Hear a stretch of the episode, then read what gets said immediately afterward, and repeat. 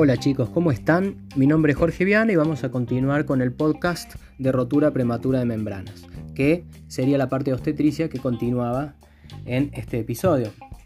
La solución de continuidad del corion eh, y el amnios de forma espontánea desde una hora antes del comienzo del inicio del trabajo de parto y que va a ocasionar la pérdida de líquido por los genitales es la rotura prematura de membranas. Es la segunda causa de parto prematuro. Las causas, aumento de la presión amniótica, traumatismos, alteraciones pélvicas y contracciones, y por pérdida de la resistencia de membranas como las infecciones locales, incompetencia cervical, disminución de vitamina C, gemelos, la presentación anómala, el polidramnios, la placenta previa y el tabaquismo. Son algunas de las causas. El periodo de latencia es el periodo entre lo que ocurre de la rotura de las membranas y el inicio del trabajo de parto.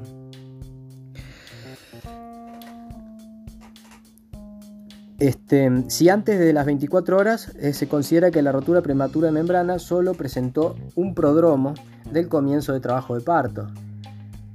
24 horas a 7 días es prolongado, se admite que la rotura prematura de membrana es una patología pasible de tratamiento antiinfeccioso. Acuérdense que se puede complicar con una infección.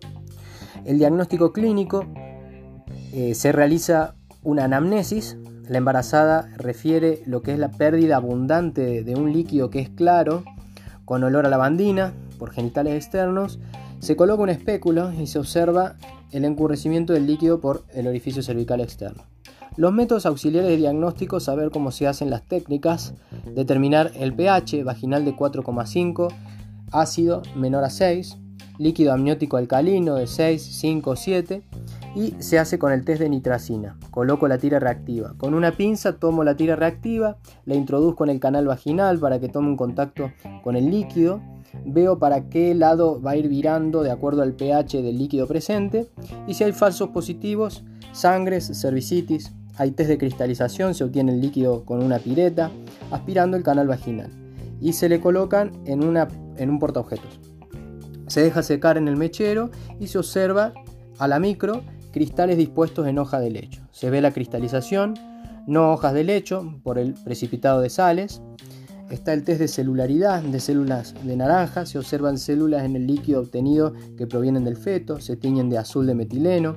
Vira a color naranja, son células fetales de glándulas sebáceas y se puede valorar solo después de las 34 semanas. No se recomienda hacer tacto por el riesgo de infección. El test de nitracina, amnioscopía, no se usa más. Bueno, respecto a la ecografía también eh, podemos utilizarlo. El diagnóstico diferencial que tenemos que hacer es la pérdida involuntaria de orina, el flujo o el semen. ¿sí? O sea, básicamente diagnosticar la calidad del líquido que estamos expulsando. Las complicaciones que pueden haber son maternas, como la corioamnionitis, inflamación del corion amnios, la sepsis, que es grave, y por ende la muerte. Las feto-neonatales, por ejemplo, como complicaciones puede ser que sea prematuro, que haya infecciones o una hipoplasia pulmonar, asfixia perinatal, deformidad ortopédica, la muerte fetal. Respecto a la conducta y el tratamiento, hay internación, canalización, eh, rasurado de higiene genital, confirmar la edad gestacional, el control de los signos vitales, eh, reposo absoluto, hay que detener signos y síntomas de la infección, taquicardia fetal y o materna, leucocitosis con neutrofilia, hay antibiótico profilaxis, valoración de la salud fetal y al laboratorio glóbulos blancos positivos.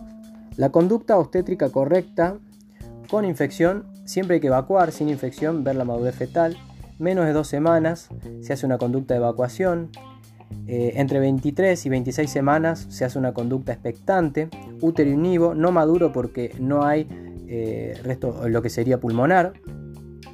Eh, entre 27 y 34 semanas la útero inhibición y la maduración. Y se hace una conducta expectante también. Si no hay coriamnionitis, hago antibiótico profilaxis. La ampicilina menos sulbactam, vía oral de 1,5 gramos por día por 7 a 10 días. Acitromicina 500 miligramos día por 5 días alergia a penicilinas, clindamicina 600 miligramos de vía oral. Respecto a la pérdida de líquido que hay por genitales, puede ser no contaminado o contaminado. Si es no contaminado, se hace un seguimiento, investigamos la infección. Si hay infección, vemos qué edad gestacional tiene. Si no hay infección. Entonces puede tener 35 semanas, por ejemplo. Si el feto está maduro, eh, se va a hacer la interrupción del embarazo. Después, en cambio, si la pérdida del líquido por los genitales está contaminado, en el laboratorio lo vemos, la internamos a la paciente, investigamos esta infección y eh, si tiene infección, bueno, y con un feto que está inmaduro y menos de 22 semanas, eh, sabemos que tenemos que hacer la interrupción del embarazo. En cambio, si el feto es inmaduro, hacemos uteroinhibición, maduración pulmonar y el seguimiento cuidadoso o, investigar la infección. Bueno, eso sería todo. Espero que les haya servido. Si quieren ir, voy muy rápido, eh, pueden frenar, pueden verlo más lento, eh, poner más lento el audio, descargarlo y bueno, y pueden consultar sus bibliografías.